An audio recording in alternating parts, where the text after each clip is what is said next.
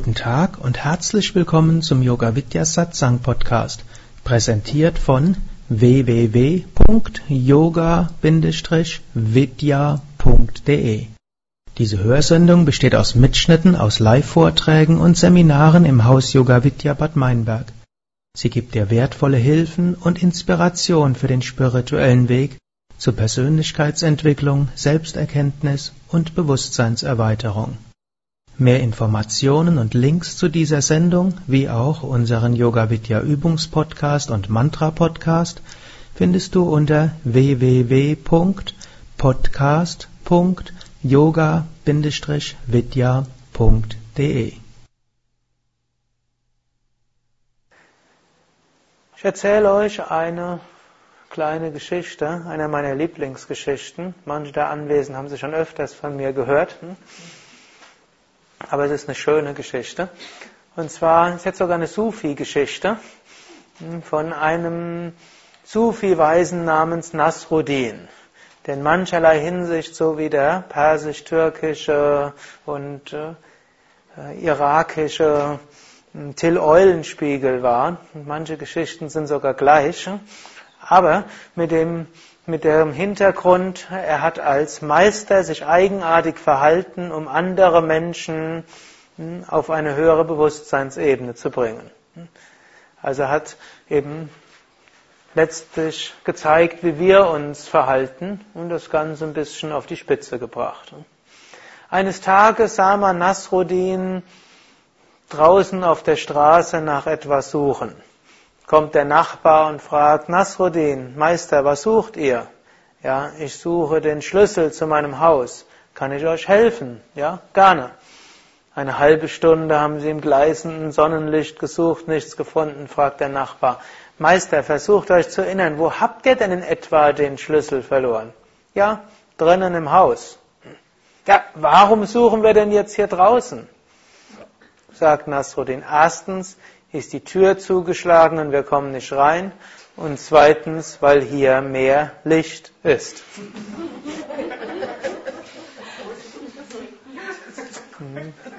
Das nenne ich Optimismus. Im Grunde genommen sind wir auch so. Der Schlüssel zu unserem Glück ist letztlich innen. Wo suchen wir ihn? Außen ach, wenn der Mensch sich doch nur richtig verhalten würde, dann könnte ich glücklich sein. Hm?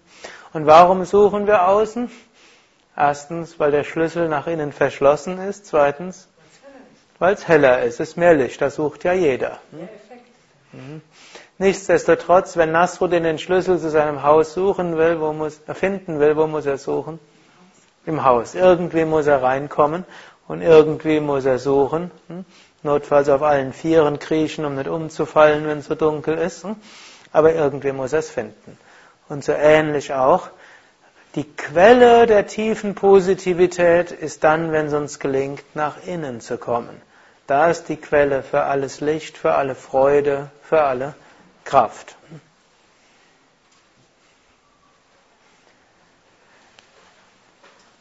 Der, hier steht Yogas Chitta Vritti Nirodha. Da will ich euch jetzt einen kleinen hm, bekannten Vergleich aus dem Raja oder Analogie geben aus dem Raja Yoga. Das ist der Vergleich eines Sees. Man kann sagen, der menschliche Geist, jetzt im Sinne von, hm, ist immer so schwierig, wenn man im Deutschen von Geist spricht, also das, was man auf Englisch als Mind bezeichnet, wo alles Denken und Fühlen sich abspielt, ist wie ein See. Und unsere wahre Natur, hm, Satchit Ananda, ist wie der Schatz, der unten am See ist. Und die Vritti sind unsere Gedankenwellen und das sind wie die Wellen oben auf dem See. Und jetzt kann unser Geist in verschiedenen Gemütszuständen sein.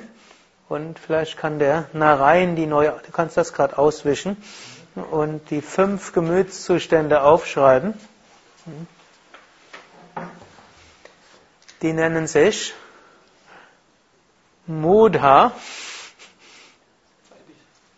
ne mit DH, Mudha. Ja. Mudha, das ist der träge, deprimierte, lebensmüde, hm? so eine Eselsbrücke, hm? Gemütszustand. Dann gibt es als nächstes den Zustand Kshipta. Kshipta heißt unruhig. Das ist richtig. Dann gibt es Vikshipta. Vikshipta heißt gesammelt. Ekagrata heißt sehr konzentriert, einpünktig wörtlich, oder die Buddhisten übersetzen es im Deutschen gern als einspitzig. Und schließlich gibt es noch Nirodha, und das ist vollkommene Ruhe. Ja. als einzelnes Wort hat es kein H zum Schluss. Hinten keins. Ja. Nirodha. Gut, nehmen wir das mit dem Seevergleich.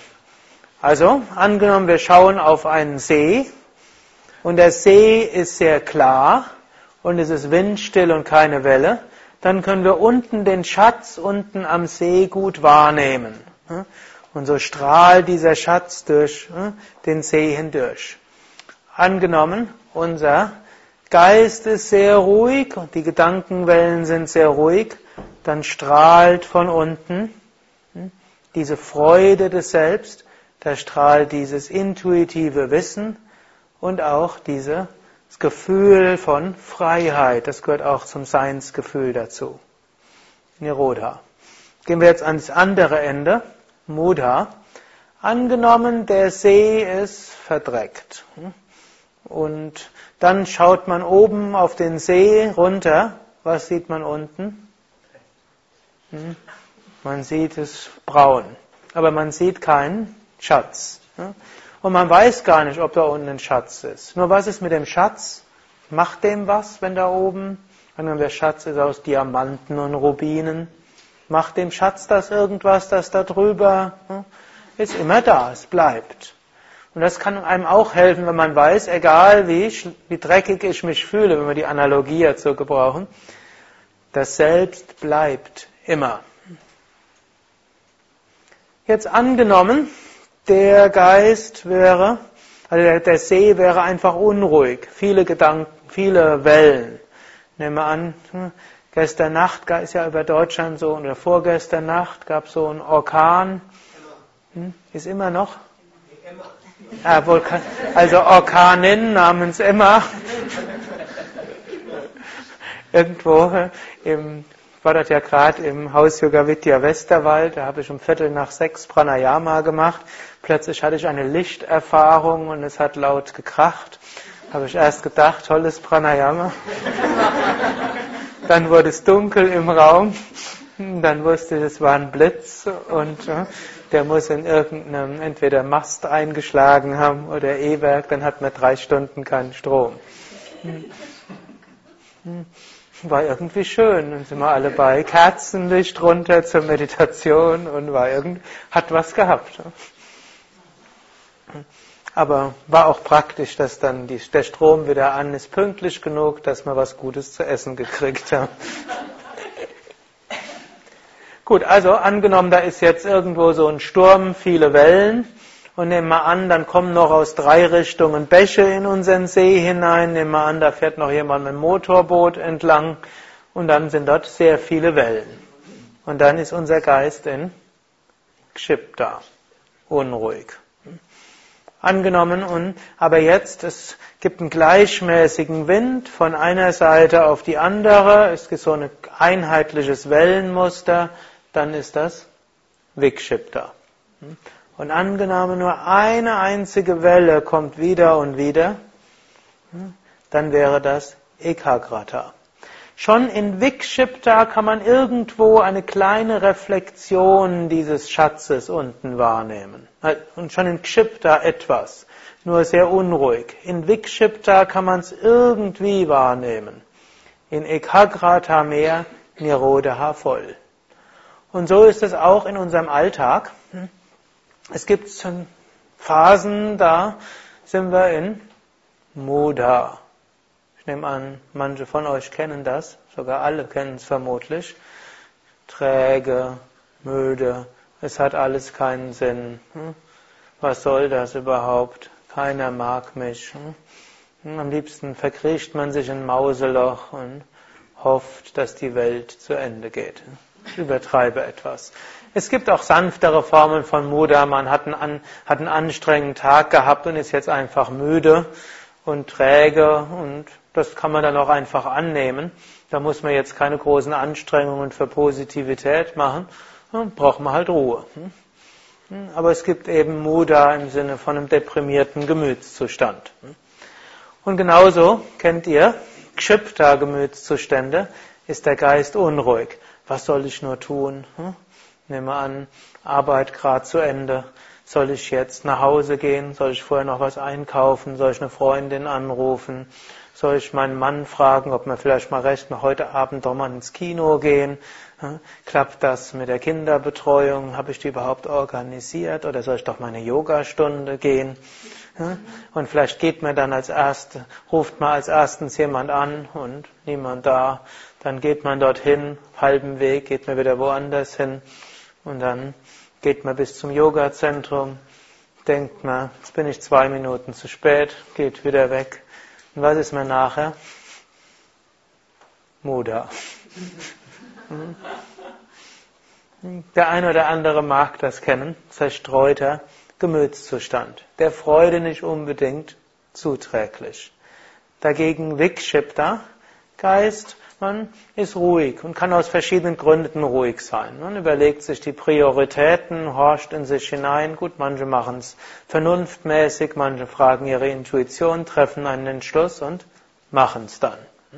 Insofern nicht was ganz Entscheidendes dagegen spricht, macht man es dann. Oder in Kshipta, man hat, ist gerade bei der Arbeit, aber nur körperlich, geistig denkt man ständig an irgendetwas anderes. Vikshipta heißt, man ist bei dem konzentriert, was man macht. Und wenn man konzentriert ist bei dem, was man macht, dann ist man auch zufrieden. Und das ist so eine der Techniken, die ich euch hier empfehlen will. Nehmt euch vor, öfters mal am Tag bewusst konzentriert zu sein. Das kann ganz banale Sachen sein. Natürlich ist es umso schöner, wenn er bei eurem, wenn euer Job ausreichend interessant machbar ist, dass ihr dort dauerhaft konzentriert seid. Wenn dem nicht ist, macht zwischendurch kurze Momente der Konzentration. Und wir können jetzt gerade mal eine kleine Übung machen. Und dazu könnt ihr gerade mal aufstehen. Wofür auch eure Knie und Rücken vermutlich dankbar sein werden. Und jetzt könnt ihr gerade mal so in einer Art Kreis gehen oder mehrere Kreise. Das ist eine einfache Übung, die nennt sich auf Neupsychologisch Achtsamkeit. Das ist tatsächlich inzwischen ein Fachausdruck geworden, dass man öfters Momente nimmt, wo man im Hier und Jetzt bewusst ist. Es ist eine banale Übung, aber sie ist nicht wirklich banal.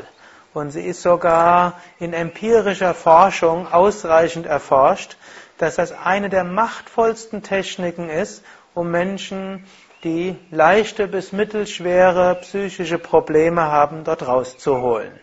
Das ist nämlich manchmal schwieriger, dass ein Mensch sich sagt, sie fühlen sich schlecht und dann sagt, mir geht's gut. Jeden Tag geht es mir in jeglicher Hinsicht besser und besser. Das hm? ist ja die Autosuggestionsschule von Kue, die so etwas sagt, was auch durchaus funktioniert. Aber wenn man sich so schlecht fühlt und dann sagt man so eine Affirmation, nicht immer kann man das selbst sich glauben. Hm? Aber was man machen kann, man kann seinen Geist trainieren, bewusst und achtsam in Hier und Jetzt zu sein. Hm?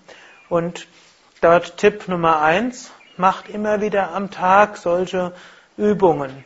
Zum Beispiel, wenn ihr bei eurer Arbeit seid und es gibt einen Moment des Wartens. Kann ja sein, dass ihr irgendwo einbestellt worden seid oder ein Kunde sich angesagt hat und er kommt nicht. Nehmt die Minute Oder angenommen, ihr ruft an und er sagt, vielen Dank für Ihren Anruf. Der nächste Sachbearbeiter wird gleich zu Ihrer Verfügung stehen. Manche Leute ärgern sich, ich freue mich dann. Ha, einen Moment Achtsamkeit gewonnen. Mir wäre es dann lieber, die würden dann mal schweigen und nicht ständig alles 15 sagen. Vielen Dank, dass Sie so und so anrufen. Gut, aber selbst dann, die können ja weitermachen. Ich kann sitzen, tief mit dem Bauch atmen. Gut, ich wiederhole noch ein Mantra und habe einen Moment von Achtsamkeit und Positivität. Und jede Wartemoment hm, kann man dafür nutzen. Rote Ampel, hm, Bus fahren, warten im Naturkostladen bis hm, vor der Kasse, warten, wo auch immer. Hm, es ist eine Gesellschaft, wo man oft auch warten muss und bei allem Hetz gehetzt sein. Und viele Menschen sind deshalb gehetzt, weil sie das Warten nehmen, um sich zu stressen, statt zu, hm, zu erholen. Es gibt in dem Kontext auch noch zwei einfache Tipps für positives Denken. Wenn ihr, oder fühlen vielleicht mehr noch als denken, wenn er vom, am Supermarkt steht und, oder Gibt es einen Naturkost-Supermarkt mit mehreren Kassen in Koblenz? Ja. Also, und es gibt zwei Schlangen, wählt die Schlange, die länger erscheint. Das hat zwei Effekte. Erstens, in 50% der Fälle ist die genauso schnell wie, oder äh, ist es sogar schneller als die andere. Das zweite ist, ihr habt euch selbst dafür entschieden, deshalb ärgert es euch nicht, wenn sie doch langsamer ist. Hm? Ja? Also ihr könnt nur gewinnen. Gut, und drittens, falls ihr langsamer seid, könnt ihr euch vornehmen, dort diesen Moment für Bewusstseinsschulung zu nehmen. Also seitdem ich diesen Trick irgendwann mal angefangen hat umzusetzen, irgendwo hat es so eine einfache Sache im Leben verbessert. Zweiter Tipp, wenn ihr einen Parkplatz sucht, dann nehmt den Erstbesten. Also sagt nicht, das ist jetzt zu weit weg, ich schaue, ob ich näher bin. Die Wahrscheinlichkeit ist groß, dass er nachher sucht und dann genauso weit weg wie vorher seid. Und vielleicht würdet ihr in 50% der Fälle einen Parkplatz näher finden, aber ihr seid trotzdem nicht schneller da, wo ihr sein sollt, denn ihr müsst ja nochmal suchen. Und wenn man das Bewusstsein hat, ich habe den erstbesten Parkplatz genommen, hm? dann gehe ich vielleicht fünf Minuten zu Fuß. Neuer Moment von Achtsamkeit, den man hat. Und wenn, wenn er das öfters übt, das wird dann wie so eine geistige Gewohnheit. Hm? Nächster hm, Tipp bezüglich der Achtsamkeit. Routinearbeiten nehmt ab und zu mal als Moment, um auch achtsam zu sein. Sage ab und zu mal. Manchmal will der Mensch auch denken. Und ich bin nicht einer, der meint, man muss den ganzen Tag achtsam sein im Hier und Jetzt. Manchmal muss man über die Vergangenheit brüten und überlegen, was vielleicht schiefgelaufen ist. Manchmal muss man sich Szenarien für die Zukunft ausmalen und überlegen. Und manchmal hilft es zu reflektieren. Aber manchmal ist es auch gut, Routinearbeiten ganz besonders bewusst zu machen. Mir hat zum Beispiel mal nach so einem Workshop eine Frau gesagt, sie hat das aufs Hemdenbügeln angewandt. Irgendwo, es war zwar eine, sie war selbst berufstätig, sie hat gesagt, für ihre Männer bügelt sie Hemden. Also es waren schon erwachsene Söhne, zwei im Alter von 22 und 24, die waren noch bei Hotel Mama und da war der Mann. Gut, die haben auch alle irgendwo geteilt, aber das Hemdenbügeln, das hm, hat sie gemacht. Schon deshalb, weil sie gemeint hat, die anderen können das nicht und das kann sie nicht verantworten, denn die werden sonst ungebügelt. Aber irgendwo hat sie sich dann regelmäßig drüber geärgert. Hm. Und dann hat sie gesagt, dann hätte sie sich vorgenommen, beim Bügeln hm, mache ich besonders bewusst.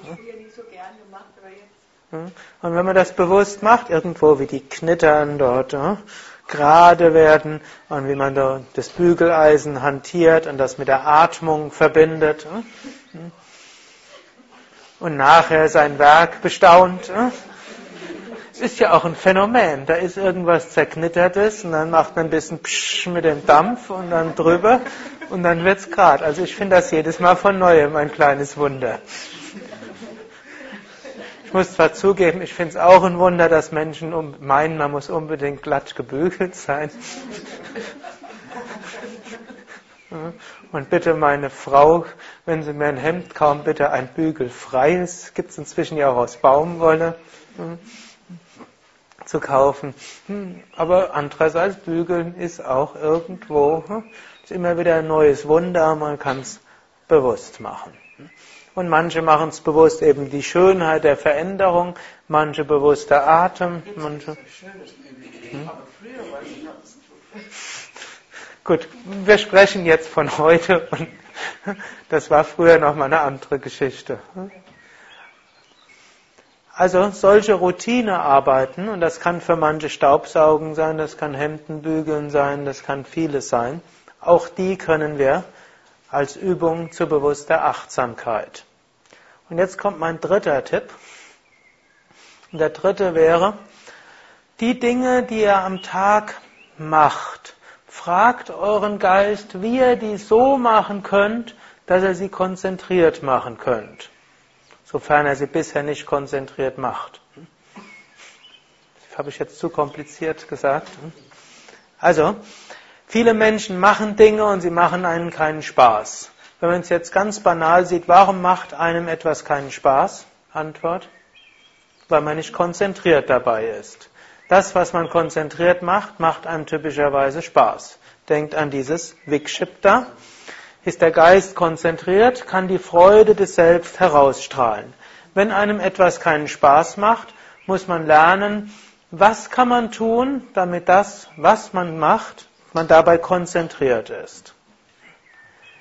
Ich erzähle euch mal so eine kleine, ein kleines Beispiel aus meiner eigenen Erfahrung. Ich war ja schon sehr früh an Yoga interessiert. Schon mit 15 habe ich angefangen, oder 15, 16 angefangen zu meditieren. Und aber mit 17 habe ich angefangen zu studieren. Ich stamme aus einer Unternehmerfamilie und da war es klar, ich studiere Betriebswirtschaft. Irgendwo relativ bald habe ich gemerkt, ich will nicht in den väterlichen Betrieb eintreten. Aber äh, alle, die ich gefragt habe, einschließlich den Meister, bei dem ich gelernt habe, gesagt, ein Studium solltest du abschließen. Hm? Hat mich gefragt, wie lange brauchst du typischerweise? Fällt dir es schwer? Habe ich gesagt, schwer fällt es mir nicht, lang werde ich nicht brauchen. Hat er gesagt, dann schließ es ab. Du weißt nicht, was sonst in deinem Leben wird. Und ich bin heute dankbar. Es hat viele Bankgespräche erleichtert, dass ich sagen konnte, ich bin Diplom-Kaufmann. Ich konnte zwar letztlich mit der Industriebetriebslehre und der Kostenrechnung vom Typ C und der Konzernbilanzierung nach EU-Richtlinie so und so viel konnte ich nicht allzu viel später anfangen in meinen Yoga-Zentren. Aber der Titel hat einiges ermöglicht. Gut, und dann war natürlich die Sache, irgendwie habe ich aber auch gemerkt, das werde ich nie gebrauchen. Jetzt, wie kann ich mich jetzt dazu bringen, dass ich das gerne studiere? Und da habe ich dann überlegt, habe meinen Geist überlegt, wie kann ich das, wie kann ich das interessant machen? Und dann weiß ich, ich bin interessiert an Menschen. Ich bin auch interessiert, menschlichen Geist zu verstehen. Also habe ich mir Biografien besorgt von allen bedeutenden Betriebswirtschaftlern und habe versucht, deren Geist zu verstehen und habe dann deren Betriebswirtschaftslehren als Ausfluss ihrer Psyche versucht zu analysieren und das fand ich hochinteressant. Dann wurde es wieder faszinierend. Und letztlich auch die komische EU-Richtlinie als eine Ausgeburt von Kompromissen von menschlichen Geistern. Habe ich mir vorgestellt, da muss der was gedacht haben und da der und da sind sie irgendwo zusammengekommen. Und das hat mich jetzt Das hat mich fasziniert. Das war auf der einen Ebene, habe ich mir natürlich zusätzliche Arbeit gemacht. Nicht nur musste ich das lernen, sondern zusätzlich noch was anderes, was nötig war, um es interessant zu machen. Aber es hat mir geholfen, dass dann das, was ich zu lernen hatte, interessant war. Und ich habe dann letztlich erheblich weniger Zeit gebraucht zu lernen als andere, die den Umweg nicht gemacht haben.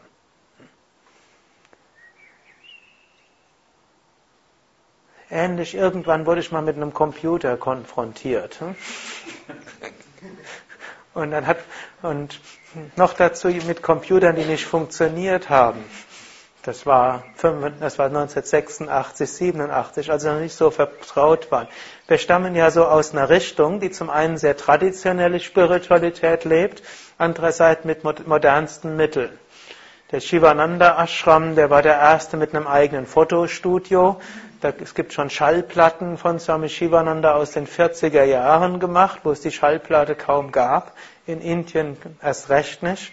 Und er hat in den 50er Jahren, wurden dort Filme auch gedreht, was auch unter den in, in Indien sehr früh war. Und so hat auch der Same Vishnu schon in seinen Zenden 1986 die PCs eingeführt. Und wir hatten schon E-Mail-Verkehr, bevor es das Wort gab. Das hieß dann Modem. Gut, und so war ich da irgendwann auch mit konfrontiert. Und die Firma, wo der gekauft war, war pleite gegangen. Es gab keinen, der Ahnung hatte. Dann habe ich auch so gesagt, ich nehme mal an, der Computer wäre so wie ein Mensch, denn Mensch programmiert ihn. Und dann versuche ich mal, was wäre denn logisch?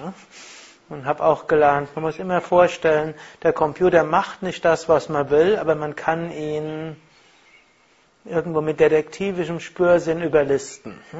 Dann wird es wieder interessant. So, das sind jetzt so, wie ich dorthin gekommen bin. Ihr könnt selbst überlegen? Und das könnt ihr auch, vielleicht fällt euch jetzt gleich was ein, vielleicht fällt euch auf dem Nachhauseweg ein, vielleicht könnt ihr euch das vornehmen für nächste Woche. Könnt ihr überlegen, wie kann ich das, was ich mache, so machen, dass es, dass es interessanter ist? Wie könnte ich das vielleicht ein bisschen anders machen? Das sind kleine Schritte. Also ich habe euch jetzt diese zwei Beispiele gegeben. Dinge, die mich eigentlich nicht interessiert haben. Mich hat nicht interessiert, BWL zu lernen und diese komischen Theorien, die vermutlich selbst, wenn ich in einem gewinnzielorientierten Unternehmen eingestiegen wäre, wären die vollkommen uninteressant gewesen. Oder ich habe mich immer als Geisteswissenschaftler gesehen, der mit Maschinen nichts zu tun haben will.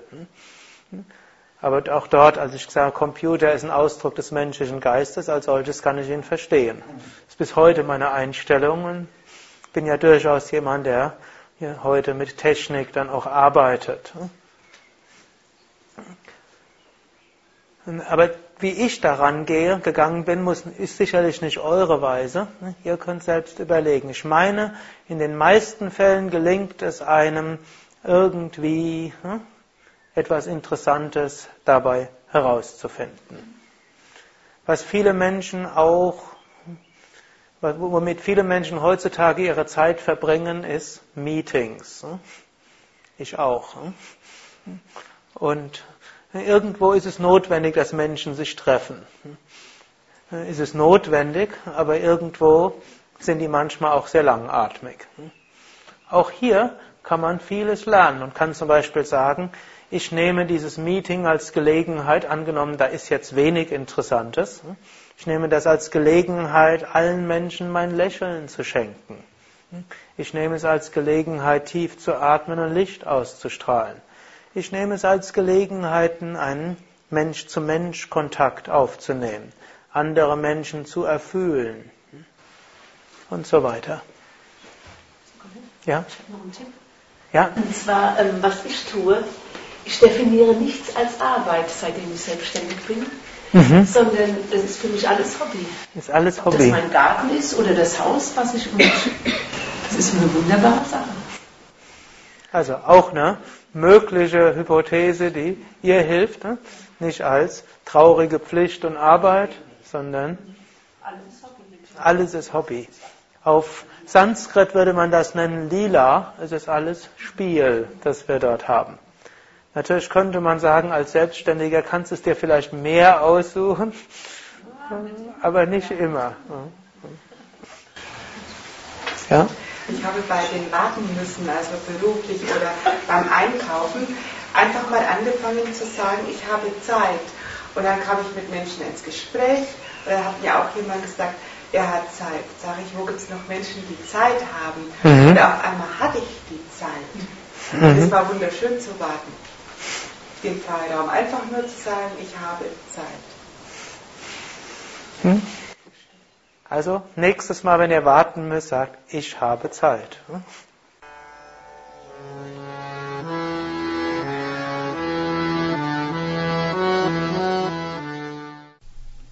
Dies war also die aktuelle Ausgabe des Yoga Vidya Satsang Podcasts, präsentiert von www.yoga-vidya.de. Das ist y o g a-vid ya.de. Mehr Informationen und Links zu dieser Sendung, wie auch unseren Yoga Vidya Übungspodcast und Mantra Podcast findest du unter www.podcast.yoga-vidya.de. Podcast schreibt sich P-O-D-C-A-S-T. Yoga-vidya.de Mehr Informationen für den Weg von Yoga und Meditation erhältst du unter unserer Website. Da findest du auch das Seminarprogramm der Yoga Vidya Seminarhäuser im Westerwald und im Teutoburger Wald Bad Meinberg, das Kursprogramm der 50 Yoga Vidya Zentren und die Adressen von über 1200 Yogalehrern. www.yoga-vidya.de über Kommentare freue ich mich, insbesondere natürlich auf iTunes und auf podster.de und meinem Blog www.blog.yoga-vidya.de. Bis zum nächsten Mal, alles Gute, herzlichst Sukadev.